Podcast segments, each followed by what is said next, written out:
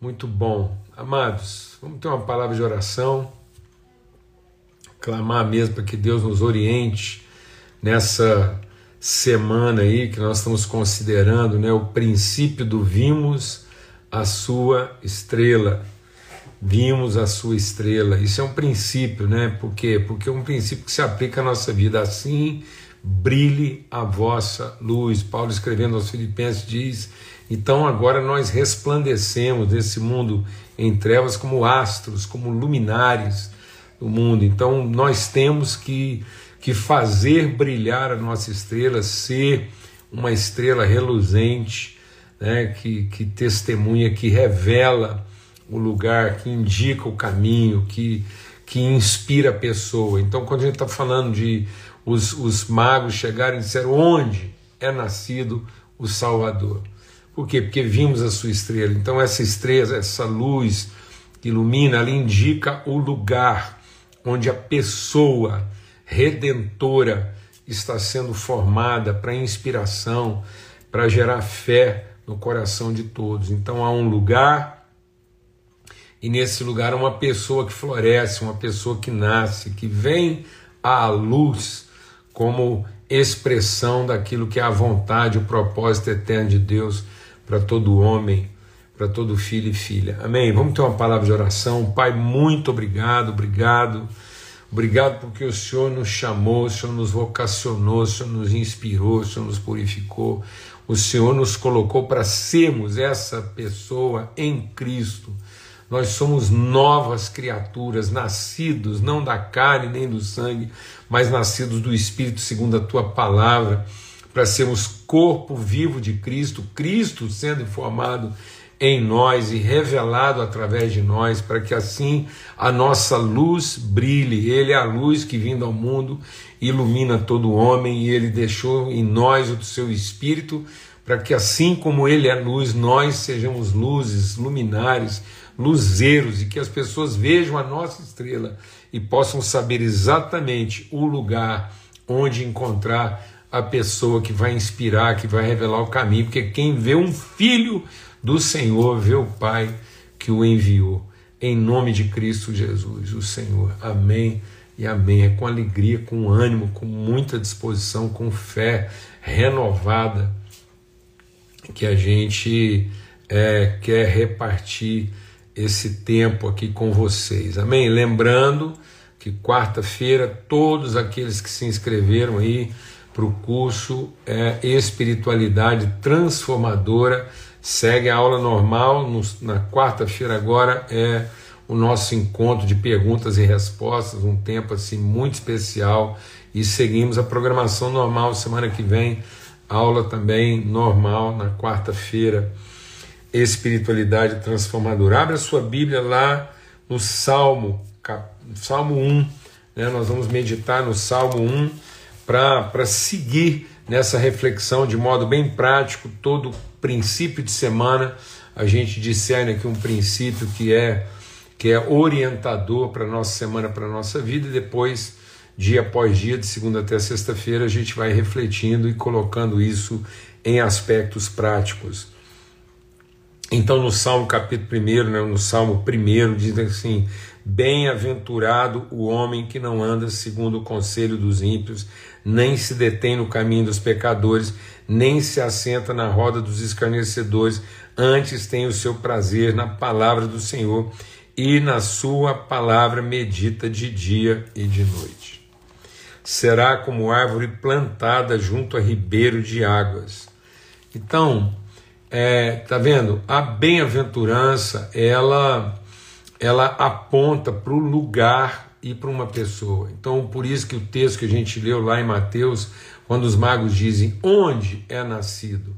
E aí, diante da interpelação lá de Herodes, ele diz: por quê? Porque nós vimos a sua estrela e viemos adorá-lo. Então, a nossa a, a luz de Cristo brilhando em nós e nos fazendo mais do que seres iluminados. Então, nós não somos apenas iluminados, nós somos luminosos. Assim brilha a vossa luz não é simplesmente o reflexo da luz de Cristo, não é a luz de Cristo brilhando através de nós. Então nós, nós não somos só reflexivos, nós não rebatemos a luz de Cristo, não. Nós trazemos a luz de Cristo. Então nós somos iluminados e somos luminosos, nós fomos amados e amamos. Então não é simplesmente celebrar o benefício recebido, mas é assumir a responsabilidade transmitida. Então nós não somos apenas seres que foram iluminados ou que refletimos, não, nós manifestamos. Então nós comungamos a natureza luminosa de Cristo e aí a nossa luz tem que brilhar. Então nós não transferimos responsabilidade, nós assumimos responsabilidade. Então a bem-aventurança não é para que a gente celebre o fato de ser bendito. Então Deus prometeu para Abraão que ele seria bendito, mas ele seria abençoador. Então, a, a bem-aventurança implica numa condição de replicabilidade. Uma condição de replicabilidade, de gerar, de conceber, de dar à luz, de manifestar, de transmitir, de comungar. Agora, essa bem-aventurança tem por princípio, por origem, o fato de que ela tem uma fonte referente absoluta. Amados, o evangelho não pode ser adaptado, o evangelho não pode ser ajustado. Tem muita gente recriando um evangelho para si mesmo. Tem muita gente adaptando o evangelho, fazendo um, um, um, um, um copia e cola. Então muitas pessoas estão colando partes do Evangelho na sua vida. Não, o Evangelho é, é o poder de Deus para transformação de todo aquele que crê. Então o Evangelho não é o poder de nos ajudar naquilo que a gente precisa, é o poder para nos transformar na pessoa que nós fomos feitos para ser. Muitas pessoas buscam o evangelho como se ele fosse uma ajuda para anexar, né, para é, é, trazer, para acoplar é, algum benefício. Então muita gente vê no evangelho um acessório. Então o evangelho ele vai me assessorar ou vai me, me ajudar, porque ele vai anexar ele vai juntar a minha vida aquilo que está me faltando. E não, o Evangelho é a semente, é a origem, é o absoluto de Deus que forma a pessoa espiritual. Então a bem-aventurança está em meditar, se alimentar e viver conforme esse evangelho. Então nós não conciliamos, não há conciliação entre o evangelho e a sabedoria humana entre a forma humana de pensar.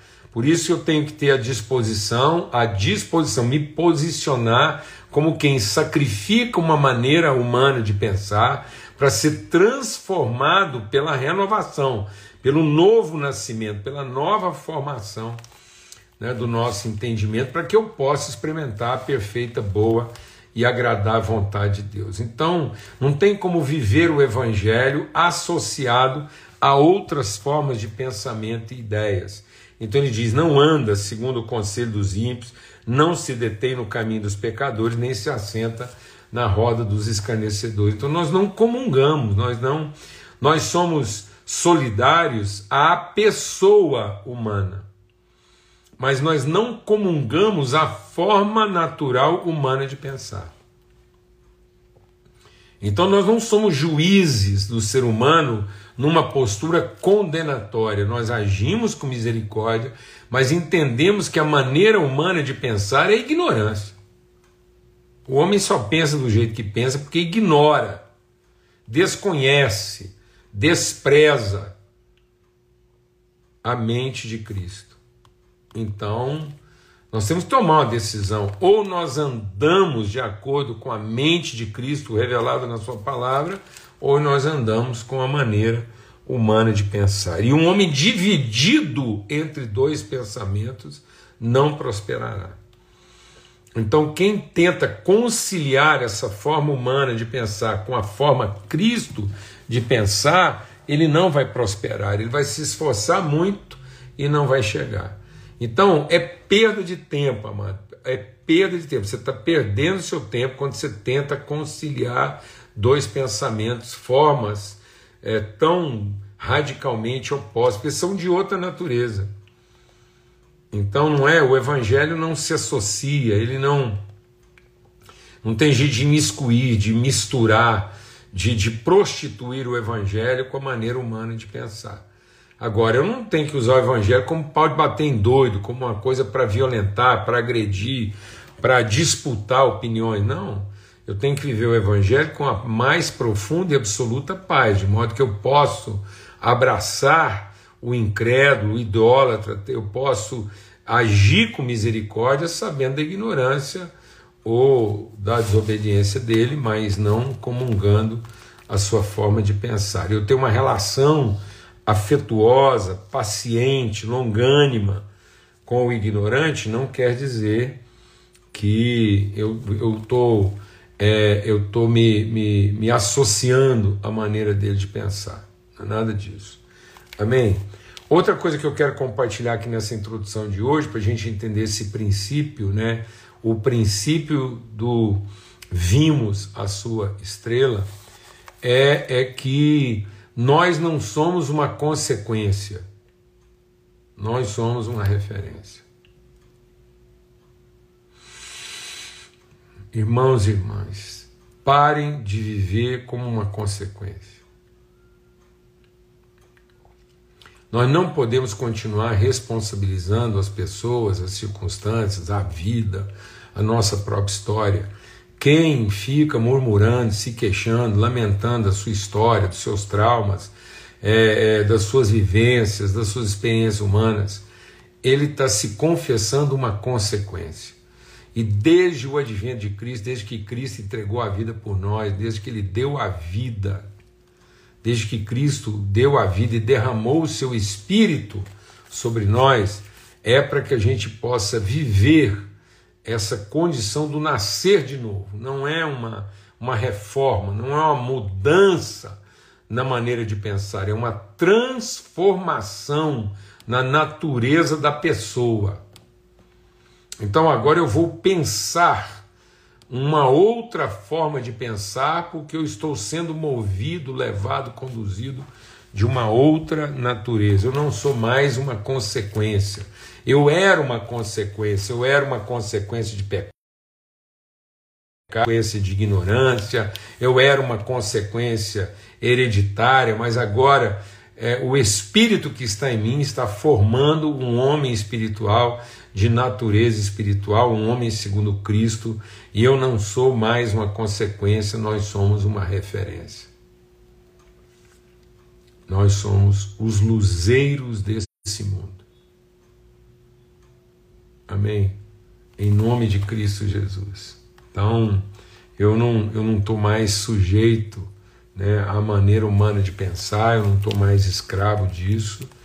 Então, não lamente a vida, não lamente suas circunstâncias como se você fosse ainda um ser consequente, porque agora nós somos um ser referente.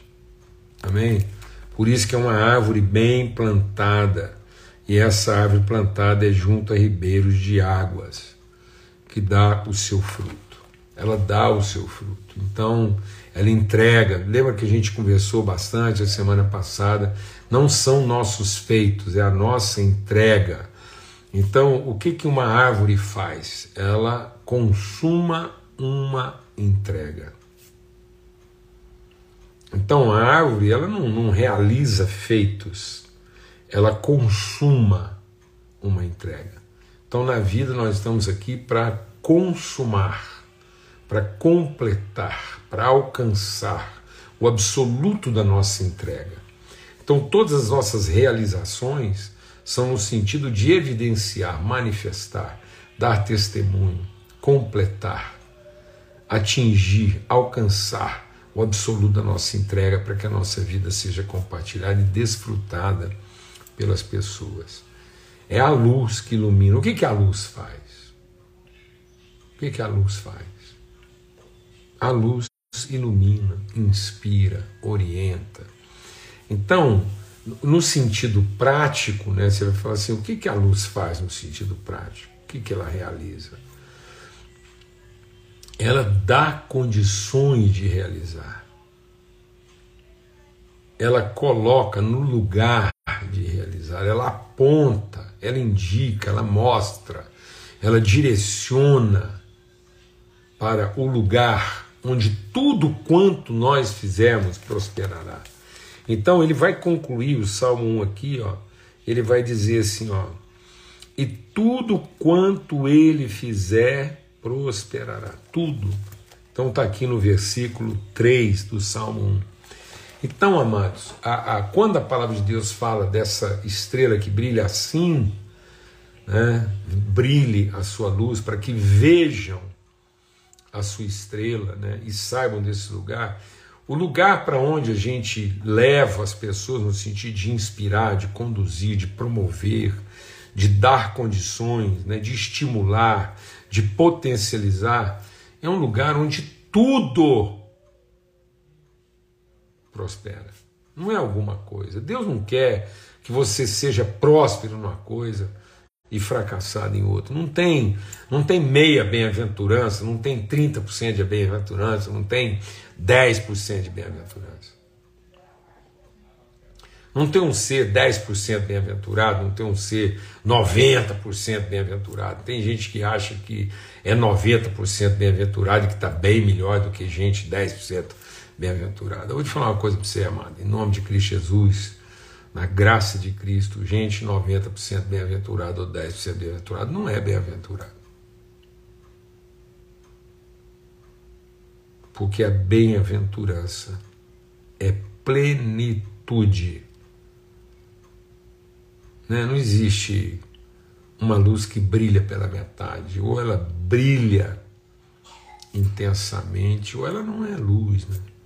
Então, em nome de Cristo Jesus, o Senhor, assim brilha a nossa luz, para que as pessoas possam ver a nossa estrela como luzeiros do mundo e a gente ser essa referência de absoluto, essa condição inspiradora para que isso conduza, isso leve, isso estimule, isso promova, isso incentive as pessoas a serem bem-sucedidas em tudo quanto fizerem, tudo quanto fizerem será bem sucedido.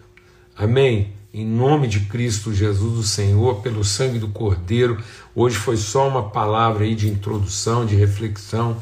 Fica garradinho com a gente aí. Amanhã, se Deus quiser, Salmo 1, e a gente vai estar tá observando, meditando sobre alguns aspectos práticos do que, que quer dizer esse é, essa estrela que brilha, essa árvore que floresce, essa pessoa que acontece nesse lugar de virtude.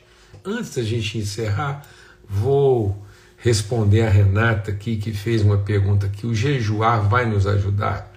Desde que jejuar não seja abstinência de alimento, mas seja dieta, porque o texto começa falando de um jejum, que está dizendo assim: aquele que medita nessa palavra de dia e de noite. Então o que, que acontece? Muita gente pensa que jejuar é ficar sem comer. Não, jejuar é mudar de alimentação. Então não adianta você ter uma abstinência de alimento, que isso vai produzir a fraqueza física. Não. O jejuar significa eu vou deixar de alimentar uma área da minha vida, vou deixar de dar atenção e prioridade a uma área da minha vida e dar atenção à área que está lá mais deficiente. Então não adianta você deixar de alimentar sua carne se você não tiver gastando tempo equivalente ou até mais e mais atenção em alimentar a sua alma e alimentar o seu espírito. Então, jejuar não é regime, jejuar é dieta. Então, o jejum ele tem que ele é caracterizado pela meditação, pelo aprendizado, pela reflexão, pelo aprendizado da palavra de Deus e não simplesmente pelo auto sacrifício, quase que num espírito assim de automutilação. Tá bom? A gente fala mais sobre isso mais para frente. É... Um forte abraço para todos. Fica na paz. Até amanhã, se Deus quiser. Valeu. Forte abraço.